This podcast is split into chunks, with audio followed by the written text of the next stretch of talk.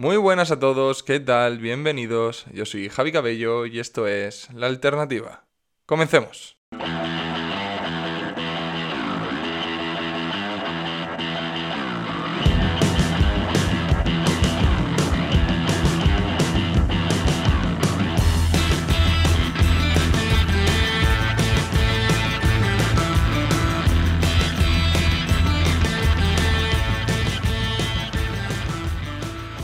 Bueno, pues comenzamos esta nueva entrega de la alternativa, capítulo número 23. Muchísimas gracias por acompañarme una semana más. Disculpad, ya que llevo, bueno, he faltado a mi cita con, con vosotros estas últimas dos semanas, porque entre trabajo, entre viajes, entre un poquito de ocio, que siempre viene bien, siempre viene bien desconectar un poquito de tanta actualidad, tantas noticias, de tanta mala leche que se te generan viéndolas, la mayoría de ellas tristemente. Bueno, siempre viene bien desconectar y aunque a mí me encanta sentarme y ponerme a hablar con vosotros, he tenido que priorizar otras cosas y bueno, aquí estamos, que es lo importante, y aquí estamos compensándolo porque en el capítulo de hoy vamos a tener una charla muy interesante, no va a ser una entrevista, pero después de este monólogo en el que voy a repartir como nunca, viene de invitado uno de los chicos que entrevisté uno de los primeros que entrevisté en el canal, se llama David Costa Rosa, y no hacemos otra entrevista, sino que tuvimos el otro día una charla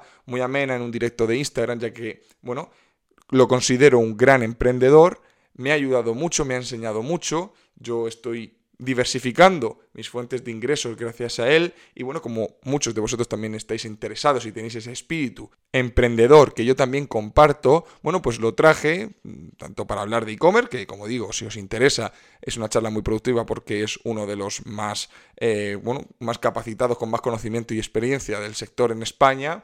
Y además también hablamos de fiscalidad, hablamos de, de emprendimiento como tal, no sé, Creo que fue una hora maravillosa en la que, bueno, mm, dos personas jóvenes con ambición estuvimos hablando y me pareció muy interesante. Así que después de este monólogo, como digo, va a estar publicada. También, por supuesto, en YouTube, que como digo siempre creo que es una de las formas más amenas de ver la entrevista, porque no veis la cara a él, a mí, los gestos y tal. Y bueno, estará publicada como siempre en todas las redes sociales. Que por cierto, y aquí estoy para recordarlo, si nos importa dejar un comentario, un like, lo que sea, tanto en YouTube, en Spotify, en iBox, donde sea, para posicionar y que la comunidad siga creciendo, que va como un cohete y que cada vez estamos llegando a mucha más gente. Así que me voy a dejar de rollos, muchísimas gracias y vamos a empezar. ¿Y con qué lo vamos a hacer? Bueno, pues aunque en estas últimas dos, tres semanas que llevo sin hacer podcast han habido multitud de noticias para tirarse horas hablando sobre ellas, como por ejemplo la entrada en vigor de este mecanismo del tope del gas en el mercado eléctrico, la cumbre de la OTAN, el nuevo salto a las vallas en Melilla por parte de Marruecos, el tema de Argelia, muchísimos temas, muchísimos temas preocupantes, ¿no? Pero hay uno, y sabréis perfectamente los que me conozcáis por dónde voy a ir, que es el más importante y con el que tenemos que empezar. Y es que los nuevos datos de inflación se han situado por encima de los dos dígitos.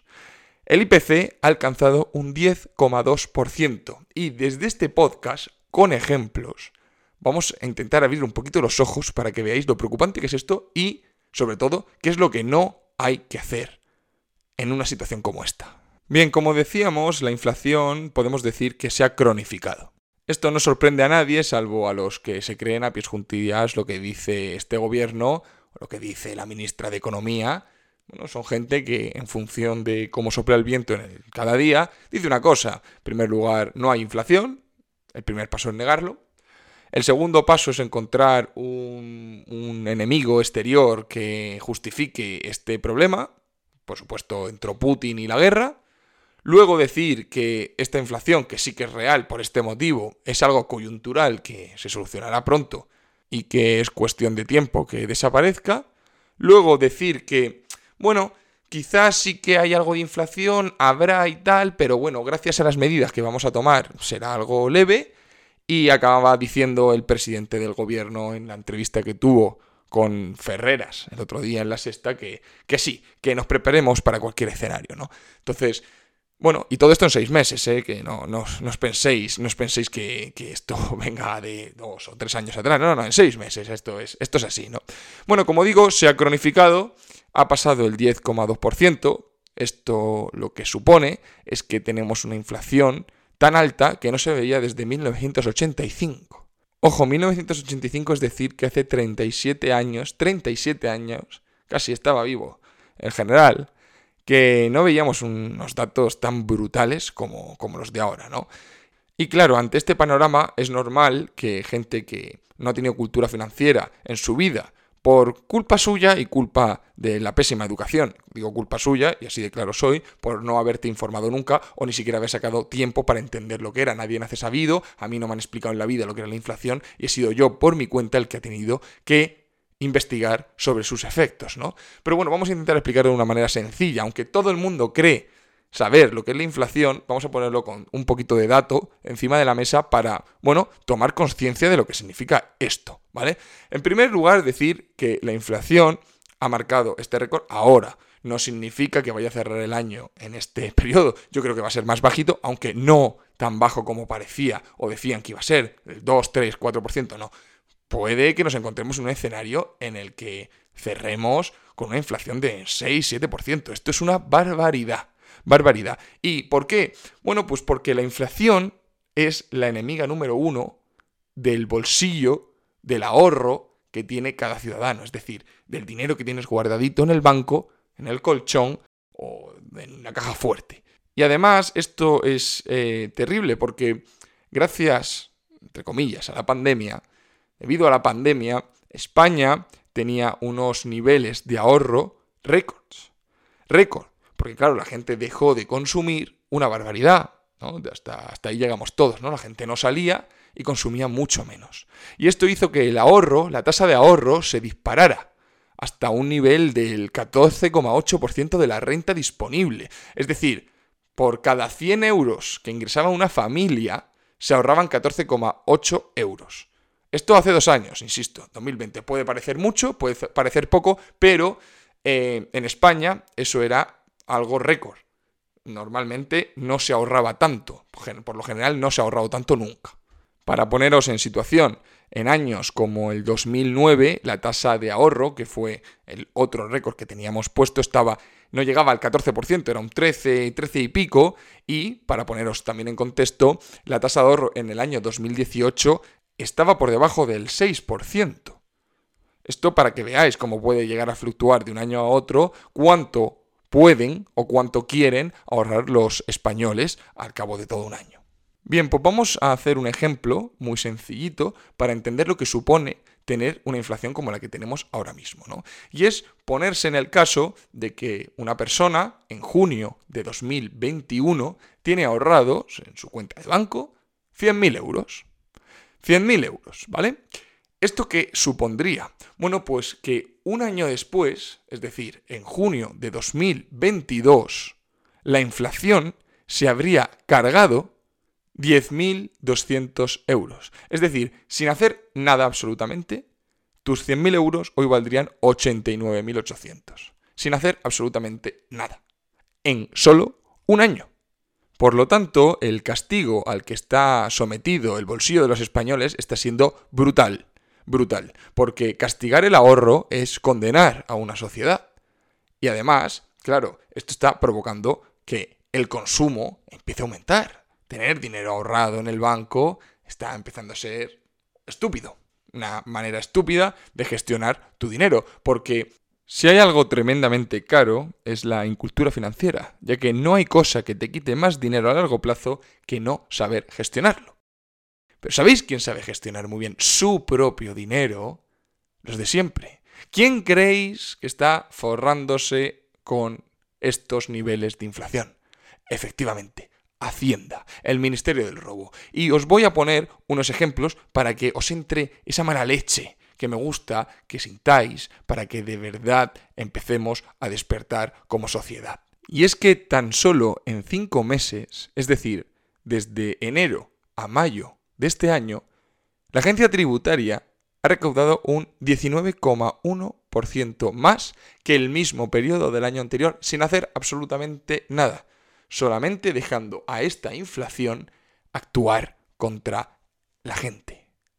Estos son datos y no relatos. Es decir, lo que vamos a decir ahora mismo, porque voy a intentar desgranarlo un poquito en los tres impuestos más significativos o más conocidos entre todos, eh, están ahí. Esto, lo que voy a decir a continuación, viene del informe mensual de recaudación tributaria que va sacando el gobierno constantemente, ¿no?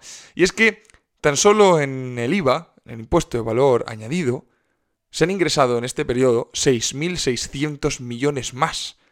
Estamos hablando en el mismo tramo, es decir, de enero a mayo, ¿vale? Y lo comparamos con 2021. Bueno, pues en IVA, 6.600 millones de euros más. Pero es que si nos vamos al IRPF, la captación se ha incrementado en un 14,8%. Esto se traduce en 41.212 millones de euros. Y además es que este en concreto, el IRPF, al ver estos datos, de verdad se te hiela la sangre, porque aquí el gobierno se niega a hacer la famosa deflactación, deflactar el IRPF, que mucha gente no entiende lo que es, pero es un concepto muy sencillo. Es una manera de reducir los efectos de la inflación en la declaración de la renta. Buscad un poquito sobre el tema. Es algo que se podría hacer y no lo quieren hacer. Y claro, cuando ves estos ingresos que vienen de la nada, caídos del cielo por el tema de la inflación, pues te da pánico, ¿no? ¿Cuál es el otro impuesto, aparte del IRPF y el IVA, por el que el gobierno se está forrando? Es el impuesto de sociedades, que en este caso se ha disparado casi un 70% en estos últimos cinco meses. No es para temblar. 5.074 millones de euros. Y a todo esto no contamos los impuestos indirectos. Vamos, una barbaridad, una barbaridad. Así que mientras unos están forrando, están engrosando ese estado quebrado, deficitario y, corrupto que se dedica a empobrecernos cada vez más, cada vez más, sobre todo empobrecernos y encima mentirnos. Y lo preocupante es el por qué puede mentirnos. Puede mentirnos porque nuestra cultura financiera, es una cosa que he repetido yo muchas veces, y no solamente la cultura financiera, sino ese, esa pachorra, ese, bueno, me da igual, ese no voy a protestar, ese, bueno, sí, estoy indignado, pero estoy indignado en Twitter y poco más. Eh, es algo sorprendente, ¿no? Sorprendente que hace que, bueno, pues que gente como la mayoría de las personas que estén escuchando este podcast, yo incluido, nos preocupemos y tristemente nos den ganas de irnos. Tristemente nos den ganas de irnos. Y ante este panorama, ¿cuáles son las recetas que yo humildemente puedo recomendar?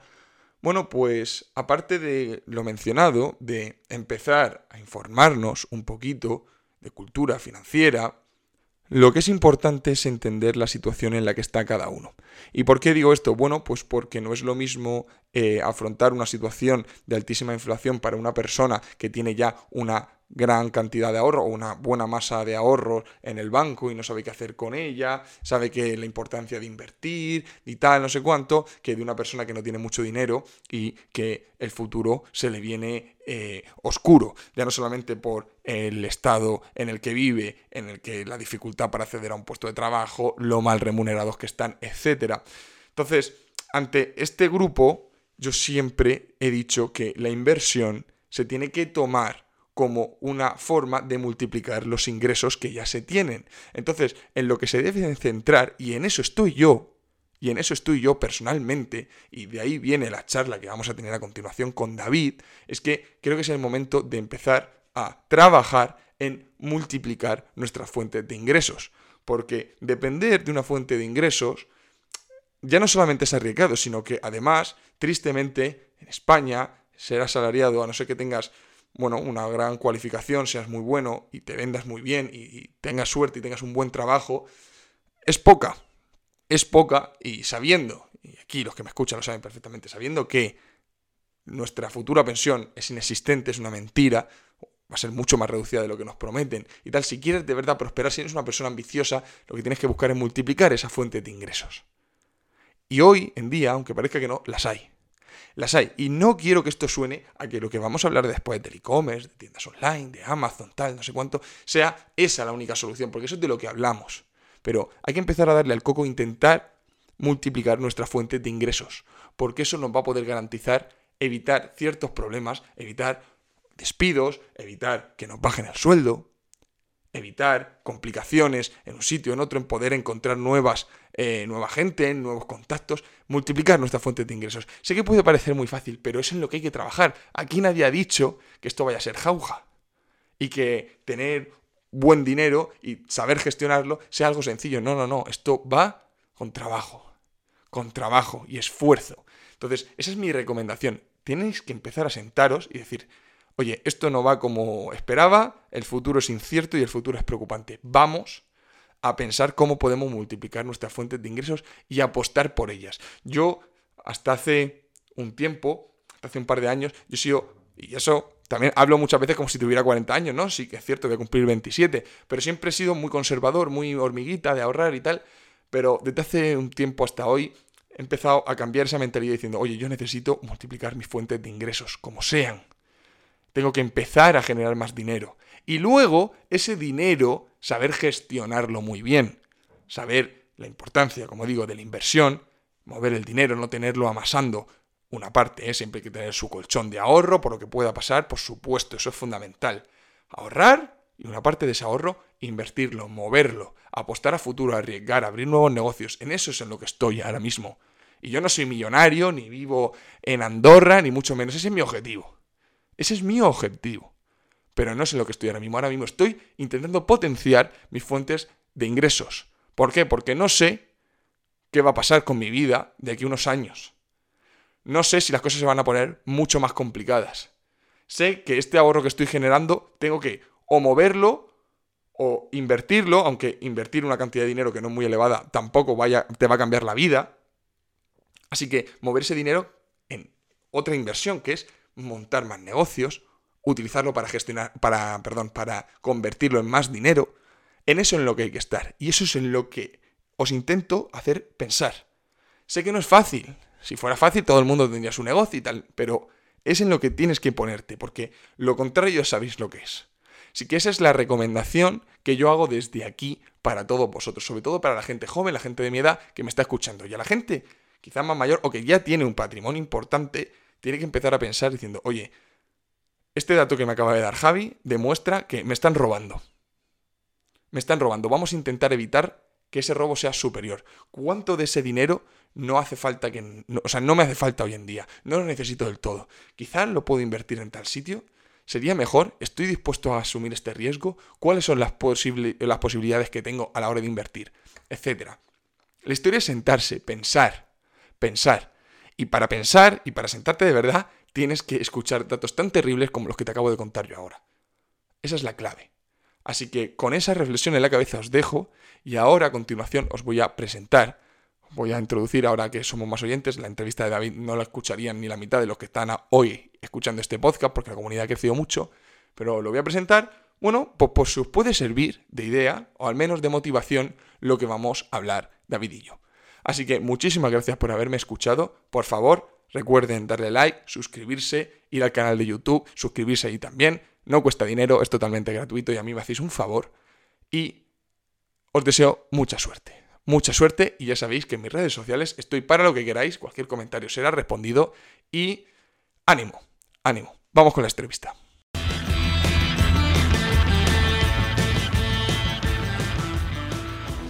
David fue de las primeras personas que, entrevisté en el podcast. David es, bueno, lo que digo yo, un emprendedor como la copa de un pino. Se dedica básicamente al emprendimiento online.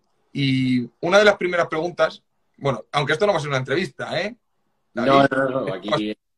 Pero sí que para la gente que te conozca un poquillo, una de las cosas que me han, que me han preguntado, aunque aquí también habrá audiencia tuya, es, bueno, no, no quién eres, pero sí a qué te dedicas. ¿Cuáles son tus negocios? Para ponerte un poquito en situación antes de empezar eh, esta, esta charla. Bueno, yo principalmente vendo productos por Internet en diferentes plataformas, principalmente a través de mis propias tiendas online y también de Amazon sobre todo. Y luego también tengo, tengo un centro logístico que es Viping, que está aquí en Valencia, donde preparamos, almacenamos, preparamos y despachamos, y despachamos sí, pedidos de, vendedores online, ya sea vendedores de Amazon, vendedores con su tienda. Al final, mm, una persona cuando empieza a vender online y tiene que empezar a hacer sus propios pedidos. Los primeros tres pedidos son súper divertidos de hacer. Cuando llevas ya 50 dices, hostia, esto no mola tanto, ¿no? Entonces somos un poco esa pata en la que apoyarte para delegar la logística. Eso es. Y David, esta, cuando planteamos esta, esta charla, al final de lo que queríamos hablar, ya no, no solamente en Amazon, aunque hay muchísima gente pendiente a Amazon y lo sé, porque esto ha sido a través de preguntas que me han ido haciendo cuando conté que yo empecé a vender en Amazon, eh, gracias a vuestra ayuda, tanto a la, tuya como a la de Edu. Y antes de nada, también yo quiero poner en valor el, ya no solamente Amazon, como hemos hablado, sino el emprendimiento, que es también de lo que vamos a hablar hoy, y el emprendimiento online. Y yo quiero, porque David, que, que David, antes, antes de nada, tiene, un, tiene sus redes sociales, que las he puesto varias veces, tiene un canal de YouTube fantástico. David habla muy bien. Entonces, como habla muy bien, quiero dejarte hablar. Y me gustaría que pusieras en valor, que seguro que lo sabes porque yo, por qué emprender, ya no emprender, sino emprender de, forma online es el, un momento ideal para hacerlo. Y ya no centro en Amazon, ¿eh? Emprendimiento online. Bueno, a ver, yo realmente me centro sobre todo en el comercio online, que es lo que, es lo que domino, porque bueno, yo así grosso modo diría que antaño, cuando tú querías montar un negocio, vamos a poner el ejemplo clásico español, un restaurante, ¿no?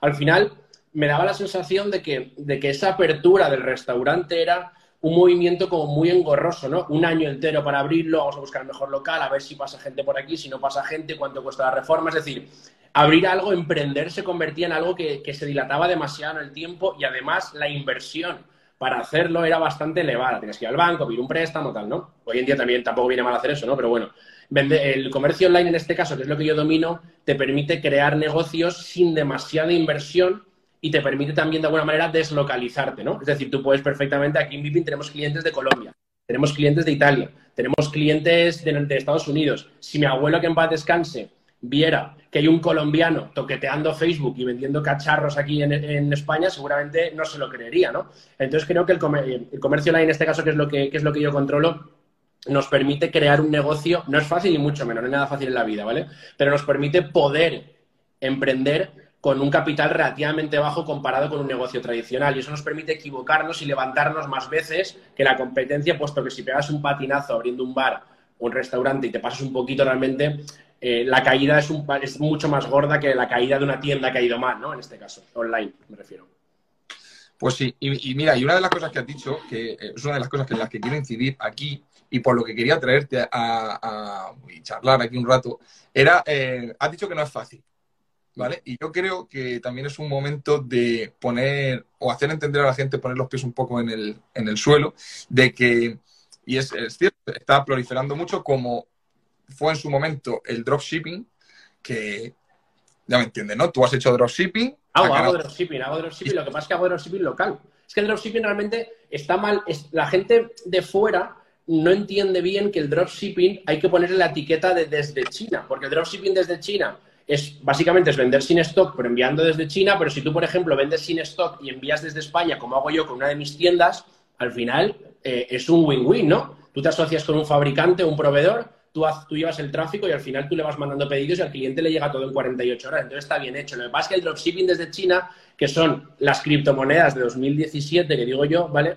Fue como, ¿cómo ganar dinero rápido sin calentarme mucho la cabeza y sin inversión. Si tú tienes una respuesta a esas preguntas, realmente tienes el tráfico, porque la gente busca eso. ¿Cómo ganar dinero por Internet? Todo el mundo busca lo mismo. Entonces, cuanto, cuanto menor es la barrera de entrada, más gente va a intentarlo siempre. Por eso el dropshipping desde China vivió un momento muy dulce hace tiempo. Sigue siendo viable, hay gente que lo hace bien, pero evidentemente tiene muchas fugas y por eso ha perdido muchos adeptos, ¿no?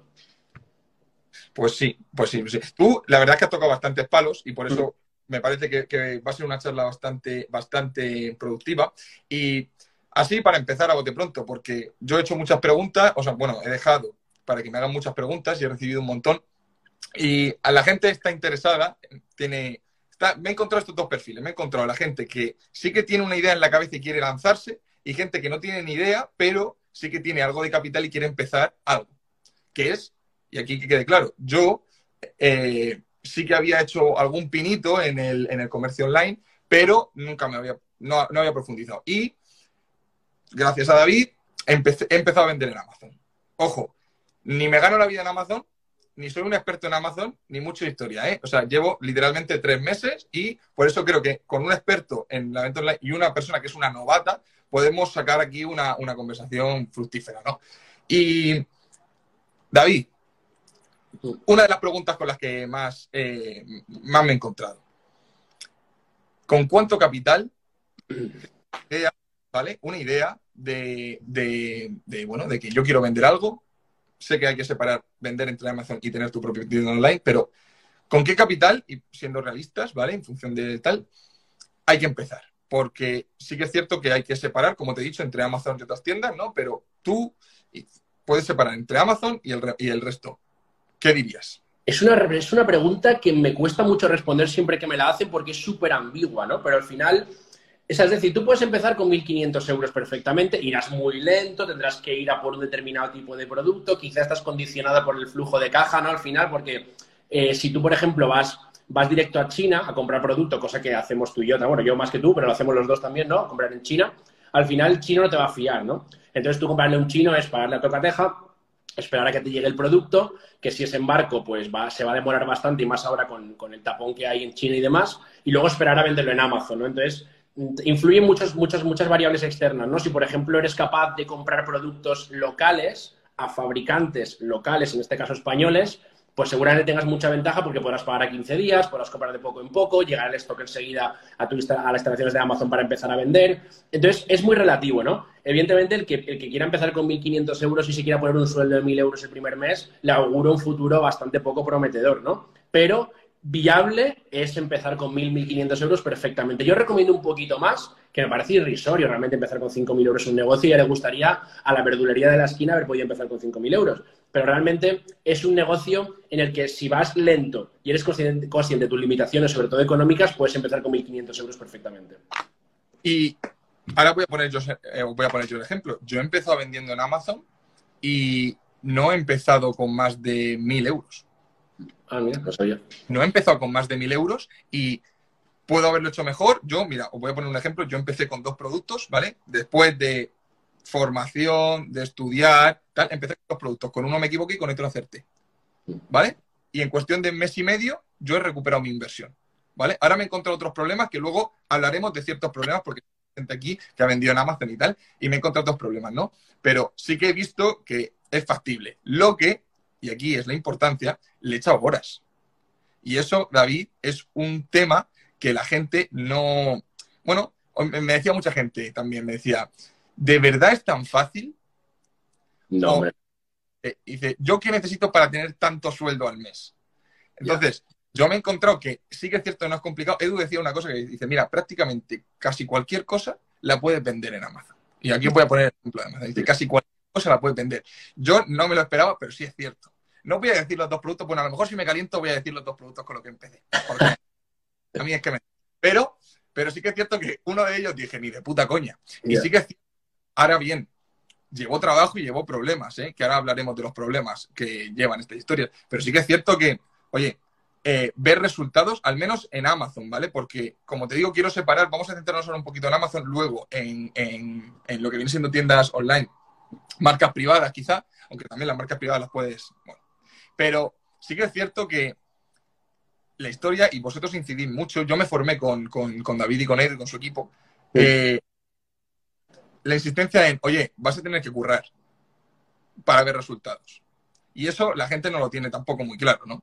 Mira, ya, la gente que calentada diciendo que diga los productos con los que... Ya, por, eso es que, claro, aunque los digas, realmente no les vas a dar el trabajo hecho al 100%, ¿no? Porque al final es que hay, hay mucho trabajo detrás que no se ve.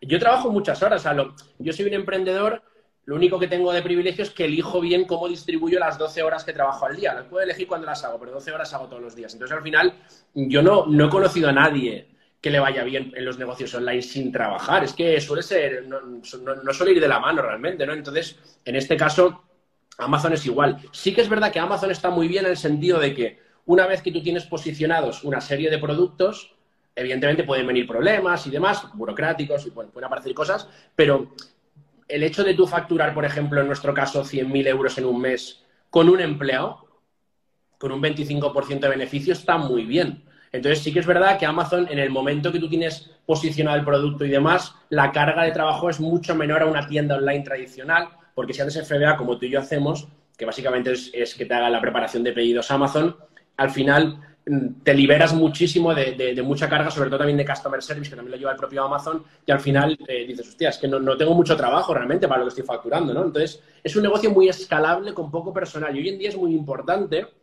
que un negocio se pueda escalar sin mucho personal, ¿vale? Porque al final el personal, me, da pena decir esto, pero yo como empresario cuando tengo que contratar a alguien en España me tiembla el pulso, porque al final contratar a una persona en España implica un gasto muy elevado, unas obligaciones contractuales eh, muy serias realmente, y al final mm, al final, si, si la cosa no sale bien, eh, es un problema, ¿no? También es una persona a la que atender y demás. Muchos de nosotros, pues a lo mejor tampoco queremos tener una estructura muy grande. Y el hecho de los negocios online, en este caso de comercio electrónico y Amazon inclusive, es que tú puedes trabajar con muy poquito personal. O puedes tener un asistente virtual, que se llama, ¿no? Que esté localizada en cualquier lugar del mundo si con un contrato básicamente verbal, que tú le pagas mes a mes y demás, y todo eso te, te, ayuda a dormir por las noches, ¿no? Entonces a mí me gusta mucho los negocios en los que la escalabilidad no va ligada a, contratar a mucha gente. Justo, justo, justo. Depende. O sea, para empezar, y insisto, en Amazon, no hace falta que empieces, como hemos dicho, ni con mucho capital y sobre todo, que eso es un problema, eh, empezar con alguien que te ayude. Sí que es cierto, cuanta más gente, o sea, si estás tú solo al final vas a tener que dedicarle más horas, pero eso es una cosa totalmente lógica, totalmente lógica, ¿no? Y mira, están diciendo por aquí por el chat que cuáles son los principales problemas a los que te cuentas a la hora de vender. Y yo me acuerdo uno de los que me dijiste tú, y que bueno, que es lógico, ¿no? Que es la búsqueda de productos, que tienes que saber bien y tienes que entender que probablemente te equivoques. Probablemente te equivoques. Pero la gente muchas veces se cree, y esto es una cosa que yo aprendí contigo, que mm, tú para buscar productos siempre vas a tener que ir a sitios como China y tú aclaras, y en multitud de tus vídeos, además, te recomiendo, como digo, el canal de YouTube de, David, que es David Costa Rosa, eh, no es así, no es así. Es decir, no, no es tan complicado como parece conseguir que tu primer producto llegue a Amazon, ¿cierto? De hecho, mira, eh, esto es un caso totalmente real, ¿vale? Eh, no sé por bueno, sí, se nos tenemos un producto que lo trajimos de China hace tiempo para un cliente y el caso es que el producto ha llegado defectuoso, es un producto metálico, ¿no? Entonces, hablé con eh, aquí en mi polígono ahí que está como el, rey del polígono. Es un señor que se conoce a todas las empresas, le llamé, súper español así el tío, y, me, dijo, no te preocupes, lo que necesites. Me recogió y me llevó un tornero. Que un tornero es eh, una persona que maneja un torno, que por cierto es un oficio que cobra un, pastizal, eso bueno, es otro tema, ¿no? Pero bueno, que están, están un poco en peligro de extinción. Y el señor este me arregló el producto y me dijo, oye, ya que estás aquí, yo hago jamoneros.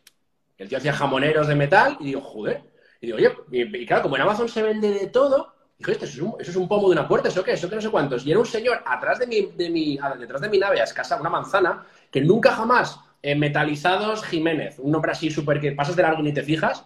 Claro, ese señor te puede fabricar producto. Entonces, muchas veces no hay que pasarse de online y hay que tener un, factor humano de ser capaz de, llamar a la puerta de una fábrica de tu pueblo y decir, oye, ¿aquí qué hacéis? me podéis fabricar, yo qué sé, yo también tengo un tío, por ejemplo, que me fabrica cosméticos.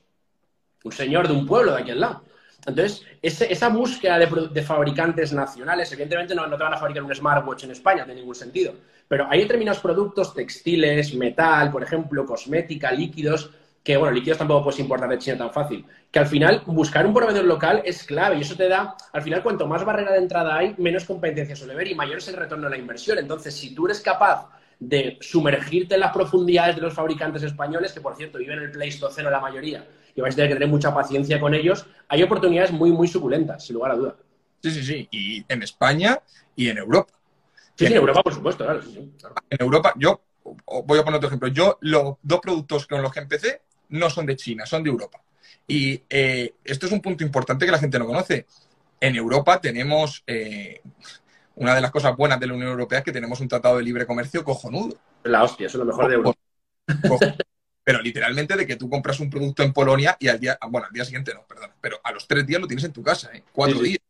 Cuatro días y una... Y Eso es un punto fundamental que la gente tiene en la cabeza diciendo, hostia, es que irme a China es un pifostio. Y a mí me pasó, ¿eh? Diciendo, ojo con China, tal, no sé cuánto, los barcos, las aduanas, a ver, Mm. No, sí, tira, un poco para atrás, desde luego, ¿no? China. O sea, no, es tan complicado, ¿eh? pero sí que para que la gente. De hecho, yo sé de gente que ha importado cosas, ¿vale? Importo cosméticos y se os han destruido, juguetes os han destruido.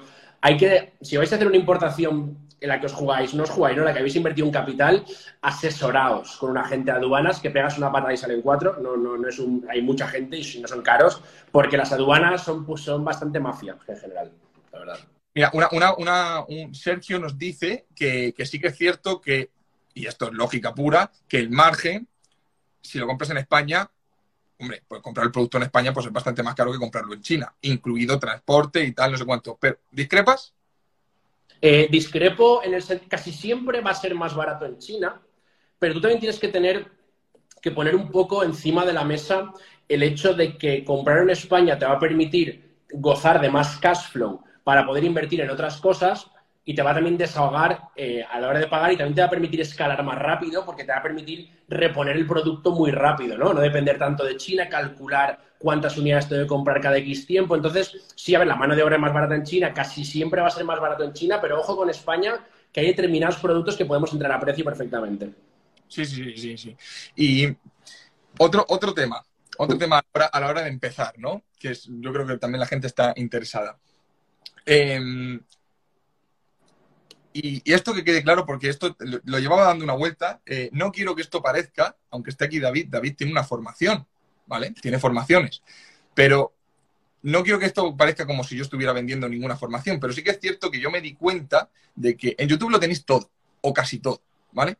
Pero sí que es cierto que necesitáis formaros.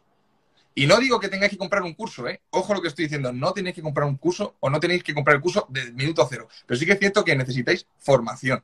Formación. Necesitáis a gente que, o gente, o, de la manera que sea, que os enseñe a hacer ciertas cosas. Porque ya no solamente lo que te tengan que enseñar, porque tú, por ejemplo, hay herramientas para trabajar en Amazon, por ponerte el ejemplo. Hay una herramienta que es, que, bueno, que es complicada, complicada de entender si vas de cero hay muchos tutoriales, ¿qué tal? Y sobre todo, trabas que te puedes llegar a encontrar, porque otro de los puntos aquí, y me lo, me lo avisaste y tú me lo avisaste varias veces, Amazon no se anda con chiquitas. No, ni mucho menos. Y te vas a encontrar problemas constantemente. O no constantemente, porque al final tienen solución y tal, pero son, son, tienes que tener cuidado, ¿no? Entonces, tú, bueno, tú lo que pasa es que también tienes mucha, tienes mucha trayectoria, ¿no? Pero sí que es cierto que la formación es fundamental. ¿Miento o no? A ver, es que no quiero que parezca que estoy vendiendo ninguna formación porque no es el caso. De hecho, nosotros ahora mismo vamos a hacer a la persiana ya, o sea, vamos a, estar hasta septiembre sin vender formaciones. Pero sobre todo, más que la formación de te voy a revelar el secreto que nadie sabe, es el acompañamiento lo que creo que tiene más valor, ¿no? Porque al final yo me pongo en la piel de una persona que nunca ha vendido online, nunca ha emprendido y que tu primer producto lo lances de la mano de una persona que ya se ha dedicado a eso, pues ayuda bastante, ¿no? Entonces yo siempre que vendo formaciones intento hacer mucho hincapié en seguir a alumnos, acompañar al alumno un tiempo y en trabajar sobre el terreno, ¿no? La teoría es un peñazo, pero la práctica realmente es donde, donde realmente es donde el alumno se curte, ¿no? Porque estás, sales al ruedo y, y ya eres tú contra el mundo. Te equivocas, optimizas, te caes, te levantas, pero al final el alumno que le da mil vueltas a todo, se ha hecho todos los cursos del mercado y sabe más que tú de teoría y todo, luego realmente generalmente es el que menos vende, porque sí, la teoría perfecta, pero el práctico complicado. Entonces yo insisto mucho en que sí, hay que estudiar, hay que formarse, pero hay que salir, hay que salir al mercado. Lanzarse, eso, está, eso está claro. Y eso, eso yo me acuerdo que lo aprendí con Edu, que aquí se, reiría, porque por dos cosas. Por, en el primer, el primer momento fue, me acuerdo, que me dijo, me dijo, esta es la tal, yo le presenté un producto al empezar y me dijo, no lo veo. Me dijo así, dice, no lo veo. Y lo descarté. Y a la semana siguiente fui con otro y me dice, y me dice, pa'lante, dice, pa'lante. y salgo pa'lante, seguimos la estrategia y aquí está la otra, que de repente sigo la estrategia más o menos, tal, no sé cuánto, la teoría aplicada, tal, y de repente digo, hostia, tío, digo, no, no, esto no va como esperaba. Y de pronto me coge y me dice, buh, y dice, tira el precio. Digo, ¿cómo? Y me dice, que tires el precio. O sea, esto, tal, fíjate esto, me di cuenta y me, quedé un poco diciendo, me cago en la puta, y lo tuve que tirar casi, ¿sabes? Casi en pérdida. Y esto fue, oye, seguí todo, pero mira, hubo un problema concreto que me dijo, fíjate en esto, que esto no está y, y fue, pues eso, si no me llegó a lanzar en ese momento, y, me sirvió, ¿eh? es cierto que luego vi cómo ese se solucionó, tal, pero, pero la práctica es fundamental. Y lanzarse... Sí, sí. Es clave. Claro. Además, si compites contra gente en Amazon, que mucha gente hay gente bastante mala vendiendo en Amazon, ¿no? Entonces realmente parece muy parece una locura, pero nosotros posicionamos productos en, en, posiciones muy elevadas, ¿no? Que dices, joder, estoy aquí pegándome con Philips, ¿sabes? Realmente, por así decirlo, ¿no? Entonces, que te sorprende, que parece que no, pero, pero de verdad que, es una gran oportunidad. O sea, es trabajo, pero que sorprende, ¿no? Dices, es que esto funciona de verdad, es un negocio. Es que ya te digo, a mí me viene de familia, mi padre vende en Amazon, no sé si lo he contado alguna vez, pero mi padre vende en Amazon hace años, lleva como seis años vendiendo en Amazon mi padre, y es que yo lo he visto en mi casa, como mi padre le despidieron y cómo a través de vender en Amazon resurgió entre las cenizas. O sea, que es que yo, todo esto ya me viene muy de cerca y yo soy consciente de que es un negocio muy serio, ¿no? Y de hecho da de comer a muchos españoles y a muchos europeos, a muchos ciudadanos en general, ¿no? El vender en Amazon. Pero hay que lanzarse, por supuesto, hay que acostumbrarse a lidiar con los problemas y todo eso de la mano de alguien siempre ayuda, ¿no? Porque la, cabeza realmente es una cosa que se entrena con el tiempo. La cabeza es una cosa fundamental en el emprendimiento. Mira, me están diciendo que, Es que me están diciendo que diga el problema que tuve. Y os voy a poner un ejemplo, ¿vale? Mira, uno de los problemas que tuve con uno de los productos fue que me dijo, esto, esto no sé si me lo dijiste tú, y me dice, hay una ley de Murphy de que si, con el tema de las reviews, ¿no? Ah, vale. Como tal, la primera te va a entrar una estrella. Pam, ¿no? Literal. Te va a entrar una estrella y encima se complicó más todavía porque entró un segundo vendedor con el mismo producto. El mismo. Hostias, y claro, cuando lo, cuando lo vimos dije, yo lo del otro producto no lo había visto, error mío por no estar revisando, tal, no sé cuánto, y al final tuve que tirar el precio. ¿Qué pasa? Que como conseguí un producto muy bueno, en muy buen precio, pude hacerlo sin tener que perder pasta. Sí que es cierto que perdí al principio, ¿no? Pero al final, esto. Luego, otro punto, y esto te lo pregunto ya también como, como, como, como principiante en esto. Es importante, al menos yo me he dado cuenta, otra de la gente que me está diciendo que es como el tema de márgenes. Yo sí que me he dado cuenta de que al final también es importante, eh, por eso has dicho antes lo de posicionarlo, la economía de escala. Es importante eh, y los beneficios lo ves cuando ya llevas productos vendidos, lo tienes posicionado. Es decir, que eso es uno de los problemas que yo también me encontré. Oye, esto funciona, pero funciona. Por eso es tan importante el lanzamiento, el posicionamiento, las estrategias de posicionar, etcétera, ¿cierto? Mm, mm. A ver, em, al final, mm, realmente Amazon es una carrera de fondo, ¿no? Yo realmente eh, me decanto bastante por. O sea, tú al final, cuanto más ruido hagas, vas más, vas a molestar a los grandes. Me explico. Si tú sacas una freidora de aire, como un buen amigo mío que lo hizo, empezó a vender un montón, pero claro, de repente dijeron, oye, ¿quién es este piltrafilla con una freidora de aire alrededor de todos los gigantes que habían? Pues le mandaron una denuncia por patente, no sé cuántos, tal, pues le tiraron el listing, ¿no? Entonces, ¿qué pasa? Que yo al final recomiendo, que por cierto, ya, eh, ya que cuento esto, hace poco me escribió por Instagram una chica, que no conozco de nada, y me dijo, David, eh, me, he gastado todos mis ahorros de no sé cuántos años trabajando como camarera en un contenedor de un producto de, para Amazon, lo he sacado y nada, súper bien, pero la semana llega Revlon, Revlon, la marca Revlon, y me hace ras y me tira el listing. ¿Qué hago ahora? Me he arruinado, no sé cuánto. Digo, es que no sé quién te aconsejo hacer eso, pero lo ideal, desde mi punto de vista, es utilizar productos de un perfil medio-bajo, que no hagamos mucho ruido y que a lo mejor un producto de esos no te hace llevarte un salario mensual, pero cinco o seis de esos sí. Entonces tú mientras estés en un nicho que no molestes demasiado, que tampoco estés sacando mucho, ¿sabes? Que no, que no haga mucho ruido realmente, generalmente los problemas disminuyen bastante, además diversificas. No digo de volverte loco, como un, amigo que tengo yo que va con 1.500 productos en Amazon, eso es una locura, ¿vale? Porque eso es, te revienta la cabeza, ¿vale? No, el tío va con 1.500 productos en Amazon, pero una cosa, un término medio, ¿no? Productos de 4 o 5 ventas diarias, tranquilamente, y vas combinando, en este caso. Sí, sí, sí. Un, punto, eh, fiscalidad lo vamos a tratar, ¿eh? Lo vamos a tratar al final, pero lo vamos a tratar. Eso no os preocupéis, que la gente también está un poco, un poco asustada con, con ese tema, cosa que a mí también me preocupa, pero David os va a explicar, os va a dar algunos tips buenos. Eh, vale, eh, otra, otro de los temas, de los temas eh, que me han estado, me han estado preguntando es, aparte de lo del tema del capital, las herramientas y el tiempo, es, claro, sí que es cierto que tú puedes encontrarte productos en, España, en Europa y tal, pero sí que es cierto que al final, si puedes encontrar mediante agentes comerciales y mediante un buen un buen contacto en China, tú has estado en China, no sé si fueron cinco veces o cuatro o cinco veces. Sí, he estado varias veces en China, pero bueno, hay muchísimos proveedores. al final, sí que es cierto que acabas yendo a China, ¿no? Sí, es que realmente hay que abrir la mente, ¿vale? Tú imagínate que tú vas a, me lo invento, un importador, los importadores, que es una profesión bastante antigua, es una profesión tan sencilla como comprar en China más barato, traértelo a tu país y venderlo, ya sea pues a tiendas, generalmente suelen ser tiendas físicas y demás, ¿no? Entonces los importadores de toda la vida, que hay un montón, ya son segunda, incluso tercera generación, o sea, yo hablo con los hijos y los nietos, imagínate, Tú vas a un importador de estos que lleva toda la vida importando, que le conocen en China, que tiene incluso condiciones económicas muy benévolas y demás, y dices, oye, una cosa, ¿por qué no me importas tú y yo vendo? Y puedes llegar incluso hay un pequeño acuerdo comercial, ¿no? De que sea el quien, quien soporte el cash flow, evidentemente te meterá un margen, no va a ser como si lo importaras tú y te lo saltaras, pero puedes conseguir en eso, con eso, eh, aligerar la carga económica. O sea, realmente se trata de, de, verdad, de, de, ser inteligente y de buscar opciones, ¿no? no Hay tantas maneras de las cosas en Amazon que no hace falta ni ir a China, ni ser un experto en China, de verdad. O sea, es que haciendo millones que no compran China. Es que, de verdad, es que Amazon es un, es un supermercado, es que venden de todo, literal. Sí, sí, sí, sí. El, el, tema de China, ahora mismo, ¿cómo lo estáis viendo? Gente como tú que importa, se trae contenedores y tal. ¿Cómo está la cosa ahora? Porque.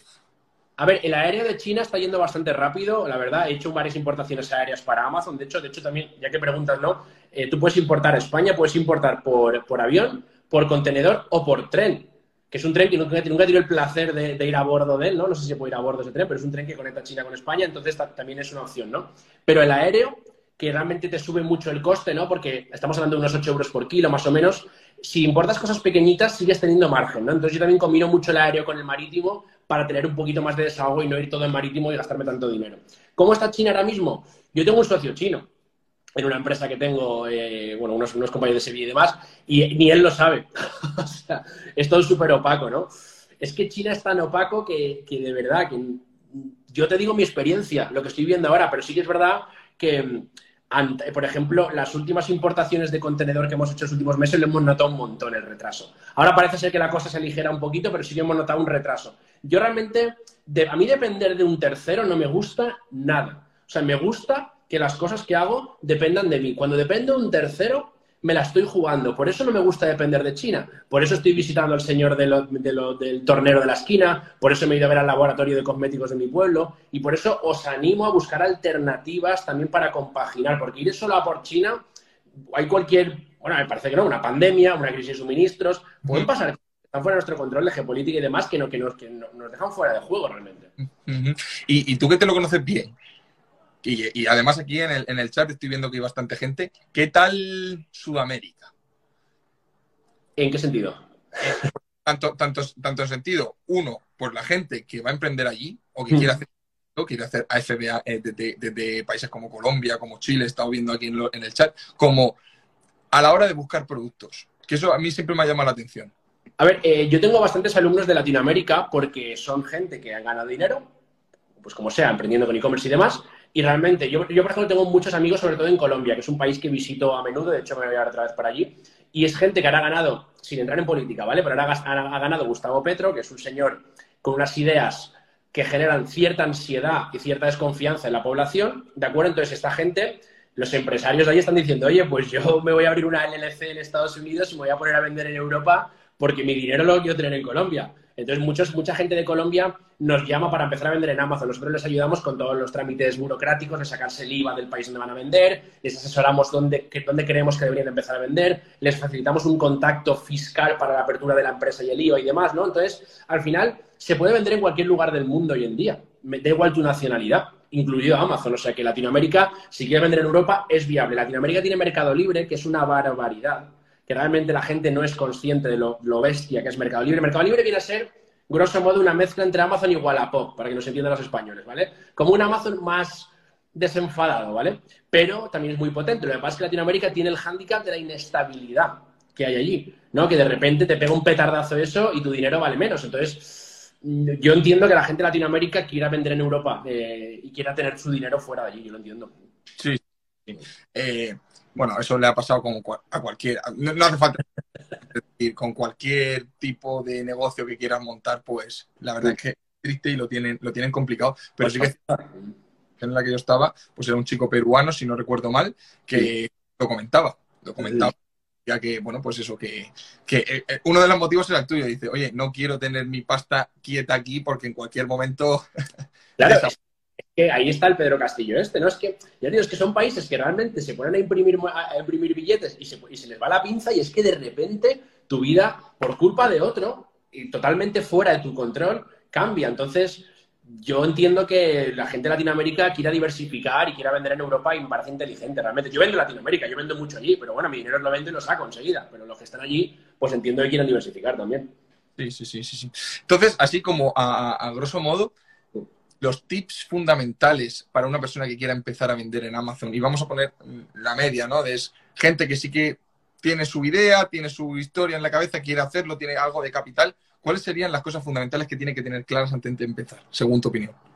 Vale, tiene que dedicarle tiempo. Y le tiene, esto es una cosa muy básica, pero hace poco me llamó un amigo y me dijo, oye David, que he visto un vídeo tuyo en YouTube y que quiero ganar dinero. Digo, perfecto, pues no, no soy tu hombre. Porque realmente, si yo te voy a enseñar a hacer algo, vas a tener que, ser constante y repetirlo en el tiempo. Entonces, si alguien de aquí quiere empezar a vender en Amazon, primero que se vea contenido gratuito, que investigue y que vea si realmente es para él, ¿no? Porque al final una de las cosas que más le cuesta a los emprendedores es la rutina. Y para mí la rutina es esencial. Yo me levanto todos los días, me tomo mi café y me, voy a mi almacén. Yo estoy aquí en mi oficina, estoy en mi casa, estoy en mi empresa ahora mismo, ¿no? Entonces yo todos los días, nieve o truene, le dedico un tiempo al comercio electrónico y para eso pues me fui de, eh, en una oficina para salir un poquito de, de, casa, ¿no? Entonces yo recomiendo eso, que lo toméis como un trabajo de verdad, que veáis si os gusta o si no y que le dediquéis tiempo. Lo bueno de Amazon es que se puede compaginar con un trabajo por cuenta ajena, sin entrar en temas fiscales. Pero perfectamente una persona que trabaja, a ver, si trabajas de 9 de la mañana a 8 de la tarde, pues oye, vas a tener que hacer un esfuerzo bastante más elevado, ¿no? Pero puedes empezar perfectamente a tú lo sabes, dedicándole tres horitas al día, una cosa así, puedes empezar a funcionar sin ningún tipo de problema. No hace falta que estés 10 horas ahí mirando Ten tampoco, ¿sabes? Realmente. No, no. No, no, no. No, no, no. Es más, poniendo este punto, como consejo personal, como una persona que, que ha empezado hace poco eso. Yo sí que es cierto que una vez que lo que ha dicho David que es clave es, primero, entender si es para ti, entender si, oye, yo tengo este tiempo al día y este, esta cantidad de dinero. Estimo más o menos que voy a necesitar esto. Entra en mi perfil, perfecto. Vamos al siguiente escalón. El siguiente escalón es, vale, yo necesito de ese tiempo intentar, por supuesto, optimizarlo, ¿vale? Y con los conceptos claros, ser constante, sobre todo, y esto que quede claro, en lo que viene siendo entender cómo se busca un producto, porque para buscar un producto no hace falta simplemente que te vayas al sitio donde lo vayas a comprar y entenderlo, ¿no? Tienes que trabajar a la vez con Amazon, ¿vale? Con las herramientas eh, que se utilizan, que lo puedo decir aquí, es Helium 10, que es básicamente la herramienta fundamental con la que se trabaja, ¿vale? Que cuesta un dinero, y eh, trabajar en Amazon y tal. Y una vez que seas constante, lanzarte. ¿Cuánto necesitas para lanzarte? Lo que hemos hablado. Para sacar un producto, tener 60 unidades de un producto que has encuadrado según los tips con el que te han dado y tal, no sé cuánto, no, hace falta más de 60, 70 productos, y te lo digo yo de primera mano, para poder lanzarte, ¿no? Entonces, ese sería el paso fundamental que, la gente tiene que tener clara, ¿vale? Luego, otro punto, tú lo has dicho, compaginar, y aquí vamos a enlazar con tema de, fiscalidad. Tema fiscalidad, David. ¿Es necesario, bueno, qué es necesario? Tema fiscalidad. Eh, antes, ya para acabar un poco lo que has comentado también, yo realmente eh, llega un momento ¿no? que cuando, o sea, tu dinero, yo desde mi, desde mi desconocimiento y mi ignorancia, yo soy un mero aficionado a las inversiones y demás, como tú, o sea, yo totalmente amateur. Pero yo en mi dinero sé que en el banco cada vez vale menos. Eso es lo, único que sé seguro. Entonces realmente me planteo, ¿vale? ¿Qué hago con mi dinero? Hago lo típico que es eh, real estate, ¿no? Comprar y vender inmuebles, cosa que no me gusta, la verdad, aunque es un negocio súper respetable o lo meto en un contenedor para Amazon que sé que le hago un por tres, ¿sabes? Entonces realmente también quiero que también se enfoque esto como una manera de una inversión a largo plazo en la que tú vas generando una, serie de ingresos estables y que luego eso es un activo que tiene un valor para podérselo vender a, otra empresa, a por ejemplo hay, hay startups que se dedican a comprar cuentas de Amazon, es decir, las posibilidades son infinitas. Una vez dicho esto, fiscalidad, ¿vale? Eh, antes de empezar a hablar de fiscalidad, yo me lavo las manos y no quiero sentar cátedra porque yo no, no soy fiscalista y realmente, pues, eh, de hecho, ni, se, me escapan muchas cosas. Eh, al final, en España, tú piensas que tú, legalmente, si yo ahora mismo quiero empezar a trabajar, aunque yo no sepa cómo me va a ir, aunque no sepa si voy a ganar o, o perder dinero, aunque no sepa siquiera si voy a hacer ninguna transacción comercial, en teoría te tienes que dar de alta como autónomo y empezar a pagar una cuota de autónomos que ahora no sé cuánto ronda para que te dejen trabajar.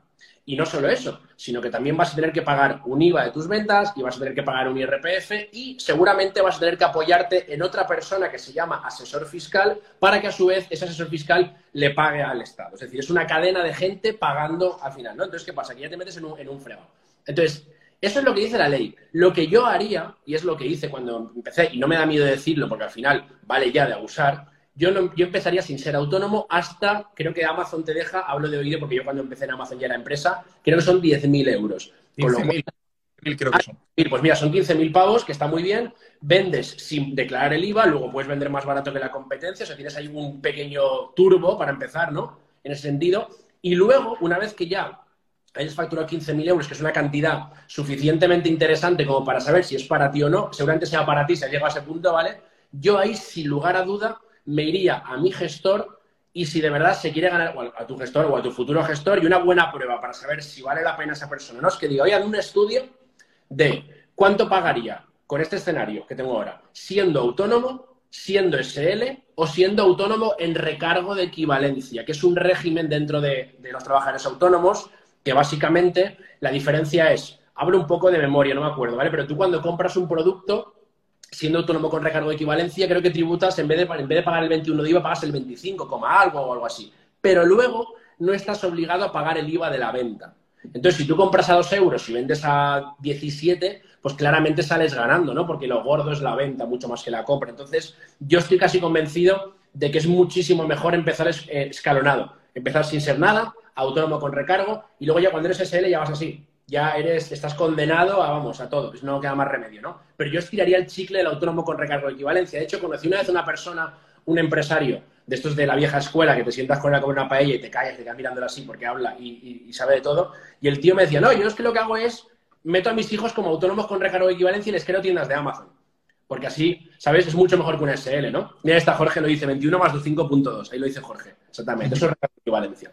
Entonces es mucho más benévolo fiscalmente hablando, o sea, en cuanto al beneficio de ser autónomo con recargo para empezar. Eso es. Entonces, por resumir lo que ha dicho David, chicos, no hace falta darte de autónomo para empezar a vender en Amazon. Legalmente sí, pero no hace falta. Yo lo digo así, transparente. Es decir, Hombre, lo que puedes hacer, oye, ahora permíteme que te corte, Javi, esto, aquí estamos hablando de, fiscalidad de cuñado, pero bueno, fiscalidad de cuñado, que, que por lo menos lo estamos intentando, ¿no? Tú te puedes hacer un Revolut, por ejemplo, o una cuenta o un banco europeo que no esté en España a título personal y cobrarlo de Amazon a tu Revolut en lugar del Banco Santander o al Banco Sabadell o a la Caixa, que está mega ultra controlado, lo cobras en un banco europeo y por lo menos es más seguro realmente porque ese dinero pasa por típico banco tradicional, ¿no? Yo lo haría así, quizá. Quizá, quizá estaría bien, pero es eso. Eh, cuando llegas a 15.000, creo que era 15.000, no sé si Jorge me podrá corregir, juraría que era 15.000, lo que hace Amazon es decirte, a ver, dame papeles. Sí. Si no te da papeles, te echa para el chiringuito. Es, así, ¿no? Pero claro, 15, facturar 15.000, como ha dicho David, para cuando hayas facturado 15.000 euros, ¿vale? Significa que has vendido producto. Has vendido, que vendas, yo qué sé, neveras, has vendido muchos productos, ¿no? Entonces, eh, eh, al menos vas a saber si es lo tuyo, ¿vale? Porque obviamente al principio vas a, hasta que generes, porque estamos hablando de 15.000 de eh, facturación. Sí, sí, de facturación. No, no. El beneficio es muy pequeñito. Entonces, esto. Dice, dice Fede, a Hacienda no le gusta este live.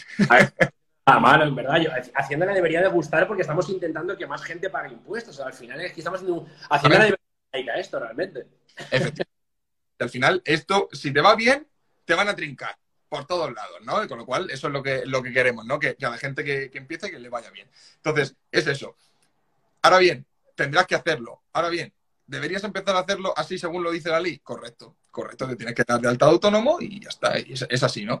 Y es que esto es un, esto es un concepto que la gente le tiene, le tiene pavor, le tiene pavor. Y, es, normal, y sobre todo si eres asalariado, porque me imagino que la inmensa mayoría que quisiera empezar a vender en Amazon tiene otras fuentes de ingresos, es asalariado, etcétera. Y, hombre, si eres autónomo, pues es un negocio más, ¿no? Pero si no, sí que. Si estás cobrando el paro, a lo mejor eh, no te la juegues, por ejemplo, ¿no? Quizá puedas pedir una capitalización del paro. El paro creo que puedes pedir una capitalización y te lo puedan dar, dar todo de golpe si dices que es para un proyecto, que a saber tú el proyecto, no sé cómo puede ser, ¿no? Pero bueno, que yo a lo mejor ahí sí que tendría cuidado, ¿no? Porque estás percibiendo una subvención, una, algo, público en este caso, como puede ser el subsidio por desempleo o el paro en cuestión, lleva cuidado. Pero yo, de verdad, que lo digo 25 veces de falta, yo no me daría de alta autónomo para empezar una cosa que no sé ni cómo me va a ir ni si me va a gustar, porque es que ya una vez que te das de alta, entras en la rueda realmente. Están preguntando por aquí también eh, qué hay con las LLC.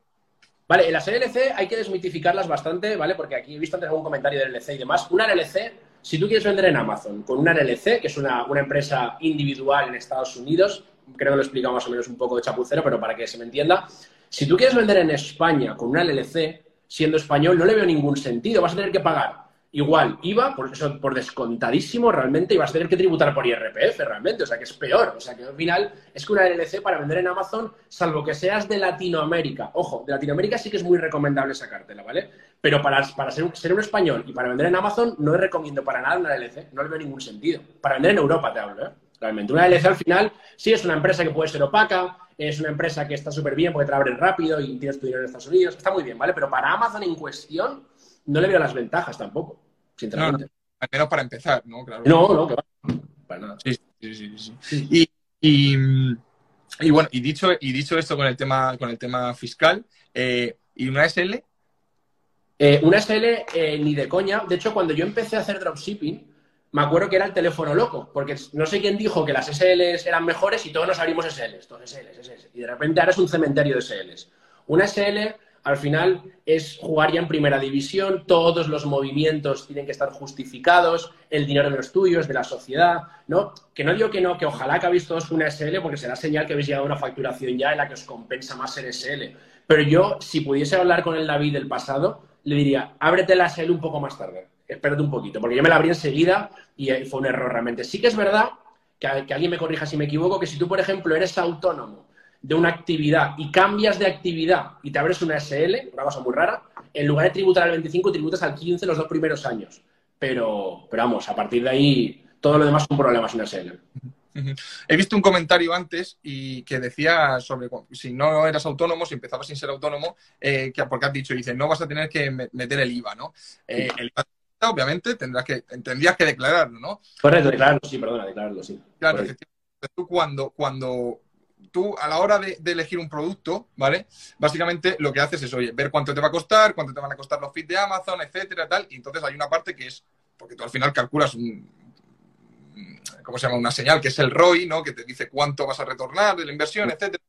Entonces, tú lo que haces es calcular que ese IVA es cero. ¿Vale? Entonces tú, ese, para elegir un producto básicamente sería eso, ¿ves? Lo que te va a costar, cuánto te va a cobrar Amazon, etcétera, y cuánto te va a quedar, ¿no? Entonces, en ese cálculo, que eso te lo dan las herramientas del propio, de las propias herramientas de, con las que vas a trabajar para, para, para vender en Amazon, lo descuentas, básicamente. Oye, voy a pagar cero. Entonces, obviamente, ese margen es mucho mayor que el de la competencia. Entonces, para empezar, encima eso es un plus, ¿no? Sí, además que aquí estoy viendo comentarios, por ejemplo, dice una compañera en Estonia, cuidado, pagas 21% de IVA. El IVA lo pagas, eh, tengas la empresa, en las Islas Caimán también lo pagas el IVA. Es decir, el IVA es un impuesto que tienes que declararlo sobre la venta donde, que, ha tenido lugar en el país en cuestión. Es decir, aunque tú seas un norteamericano vendiendo en España, tú tienes que declarar el IVA de la venta. 100%, porque la venta es en España, entonces el IVA se paga siempre. O sea, el IVA se paga siempre, da igual el tipo de empresa que tengas. Y, más en Amazon. O sea, si me dices que es por fuera de Amazon, aún te compro que te puedas caquear. Pero bueno, pero en Amazon no puedes. En Amazon estamos. Amazon comparte todo. O sea, en Amazon pagas IVA como un campeón, vamos. O sea, sea porque salvo, salvo, pagas IVA me refiero declaras el IVA, ¿vale? Que yo lo hablo mal. Pero sí que es verdad que si tú no eres, el único momento es cuando no eres, eh, no eres nada, no, no, estás inscrito ni como autónomo ni como empresa, ahí no declaras el IVA, en este caso. Vale, y saliendo un poquito de, esto de Amazon y también ya que llevamos casi 50 minutos, eh, sí que es cierto que hay mucha gente también interesada en lo que viene siendo la venta online, ¿no? En tu propia tienda, tu marca personal. Tú también tienes tiendas online, tienes, tienes tu propia marca personal, tienes varias tiendas además, muy interesantes, algunas de ellas, muy curiosas. Y, me han preguntado mucho sobre el tema de la publicidad, ¿vale? Eh, la gente sabe que tiene que poner anuncios, Facebook, Facebook ads y tal. ¿Cómo lo estás viendo eso ahora mismo? ¿Sigues teniendo las mismas oportunidades? ¿Se puede vender cualquier cosa que recomiendas tu marca personal? Un poquito, porque eres bastante experto en esto también. ¿Qué recomiendo vender a día de hoy? ¿Te refieres en general? No, no, no. Si sigue teniendo, si sigue teniendo ese futuro, ¿vale? Porque todo el mundo está hablando de vender en Amazon. Coges tu producto y lo vendes en Amazon. Sí. En las tiendas, las tiendas. Sobre todo, cómo potenciarlas mediante anuncios, mediante Facebook Ads y tal. Eh, a ver, yo tengo dos tiendas conocidas. Una vendemos CBD, que también vendemos en Amazon, por cierto. Es decir, es súper compatible ambas cosas, ¿no? De hecho, puedes, tú, por ejemplo, puedes eh, tener una tienda en la que vendas en Amazon y vendas en tu, en tu, tienda online y la gente te puede comprar en Amazon y luego te puede comprar en tu tienda o al revés. Es decir, siempre es compatible y de hecho tiene más valor ese activo digital si se apoyan dos patas, ¿no? Pero yo tengo dos tiendas en cuestión. Tengo una que vendo CBD que se llama Bobby Green y tengo una que vendo verduras y frutas que se llama El Tío Pepe, que no vende en Amazon, ¿vale? Entonces, desde mi punto de vista, desde mi ignorancia, por lo menos, yo intento recomendar a la gente que se lanza a vender productos en su tienda online que busque un negocio, un producto consumible. ¿Para qué? Para generar una relación lo más largo placista que se pueda con nuestro cliente, ya que como cuesta captarlo, pues tienes que pues, pagar publicidad o hacer SEO o lo que sea que hagas, invertir tiempo. Es curro, no es como Amazon que te da el tráfico gratis, ¿no? Que es rápido todo, ¿no? Como cuesta captar a ese cliente, a poder ser vamos a conservarlo, ¿no? Y que vuelva a comprarnos. Por eso siempre me he decantado por productos consumibles en este caso. Desde mi, desde mi modesta opinión, ¿no? Es lo que yo veo. Pero también te digo que, que asusta a Amazon, ¿no? Asusta el hecho de que de que cada vez las ventas tienden a centralizarse más. Yo mismo, o sea, yo se me rompe un cuchillo y me meto en Amazon. Es que yo no bajo a China a comprarlo, es que yo ya, yo ya soy un, esclavo de Amazon, por así decirlo, ¿no? Entonces siempre intento, también tengo un almacén que, que también veo, veo cosas. Realmente lo que yo suelo ver es que la gente que le da mejor con marcas es gente que vende cosas consumibles que se acaban y que el cliente tiene que volver otra vez a recargar. Correcto. Y en el tema la gente pregunta mucho, y yo es que en esto tampoco que soy muy experto, eh, porque me hablan bueno, de los precios, cómo están subiendo con el tema de la publicidad, de Facebook, etcétera, etcétera, etcétera. ¿Tú qué importancia le das a la publicidad en, tu tienda, en tus tiendas online? ¿Cómo lo haces? A ver, yo la publicidad la veo muy importante porque te permite probar cosas sobre todo, ¿no? Yo tengo un vídeo en YouTube hace poco que lo, lancé sobre, me inventé rápido una marca de desodorantes que no existe, no me la inventé, y dije, a ver, tú no sabes la de gente que hay que tiene una idea, oye, vamos a montar una, marca de gorras, me invento, ah, porque están súper guapas, porque nos gusta a ti y a mí, para adelante. Y se van a, se las importan, hacen la web, tratan un diseñador, se gastan todos sus ahorros, lanzan, salen en redes sociales, hacen Facebook, lo que sea que hagan, y no venden ni una gorra.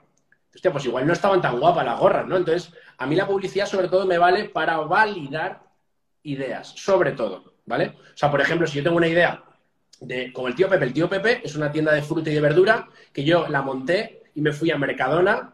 Las que te mandé a ti no eran de Mercadona, ¿eh? pero me fui a Mercadona y compré una, una, bolsa de naranjas en Mercadona, les hice unas fotos, hice una web y lancé unos anuncios de unas naranjas en Facebook. Funcionó y a partir de ahí ya fui escalando horizontalmente, es decir, añadiendo nuevas referencias y haciendo más visible con más, más, más, un poco más, más de empaque, ¿no? Mi tienda, ¿no? En este caso, pero no al revés. Si llega a salir mal, cojo mi naranjas y me voy a otro lado.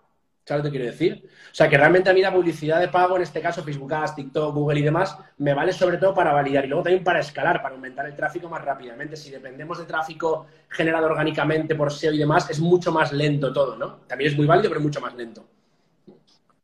Es que, lo fijaros lo que ha dicho, ¿eh? para testear productos aquí, hay un comentario aquí también que decía, dice, testear simplemente con una plantilla de Shopify o WordPress. Es que, claro, eh, así te evitas muchos problemas. Como... Hombre, es que yo, lo veo de, yo lo veo de cajón, o sea, yo todo lo que hago lo hago así. O sea, hago un mínimo producto viable, monto una, algo que no, no sin ser una chapuza, pero que, vamos, ya te digo, con, el tío Pepe me costó de montar, no llego a mil euros. O sea, contando el trabajo de la gente que me hizo la web, la fotografía, el tiempo, es decir, más o menos, ¿vale? Grosso modo, unos mil euros. Si me llega a salir mal, cierro la persiana y me voy a otro lado, no me ha arruinado, ¿no? Entonces, ya te digo, por eso creo que es muy importante aprender a montar negocios con poco presupuesto y poca inversión. Sí, sí, sí, Al final es lo que, lo que la gente le llama la atención a este tipo de negocios por, esa, por ese motivo, ¿no? Porque al final no te cuesta una millonada ni tienes que pedir 50.000 euros de préstamo al banco, ¿no? Hipotecarte en los próximos cinco años, ¿no? Y si te sale mal, pues, pues, y David, así, con los comentarios que estás viendo, lo que te he dicho yo, que al final ha sido trasladarte cosas que me ha dicho la gente y demás, la gente al final pide una reflexión de una persona experta como tú, ¿no?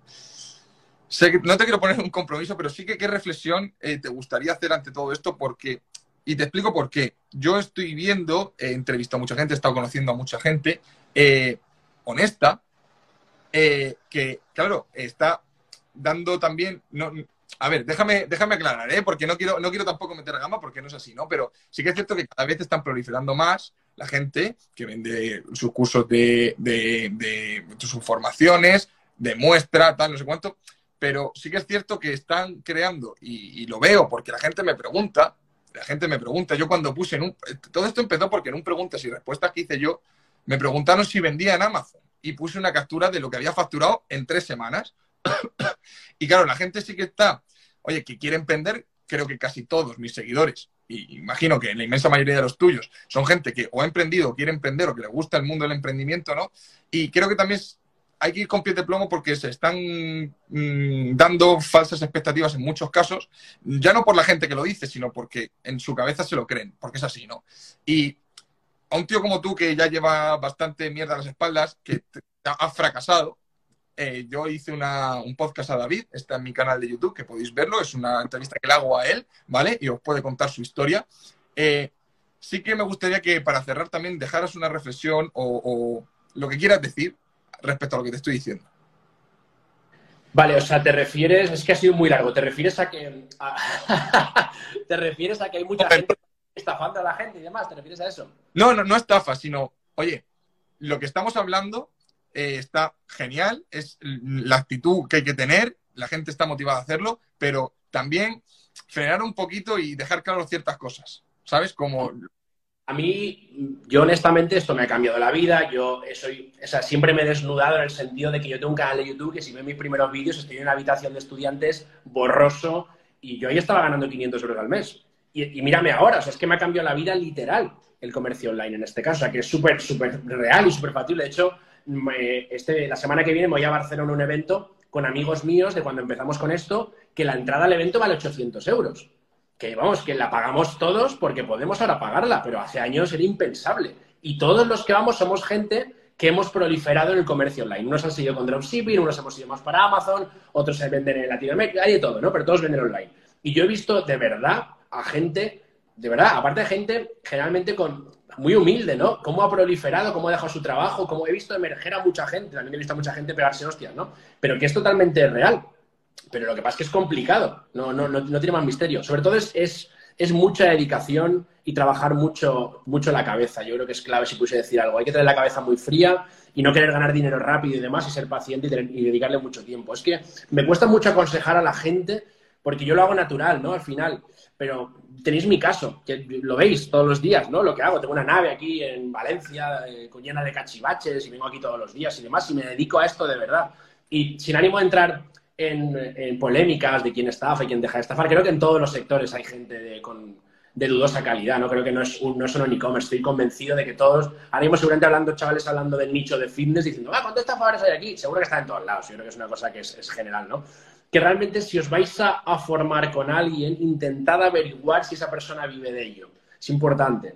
Porque, no sé, si veis mucho Lamborghini y pocas, y pocas, y pocas empresas, eh, desconfiad, ¿no? Pero más allá de eso, sobre todo, meteos aquí si os gusta.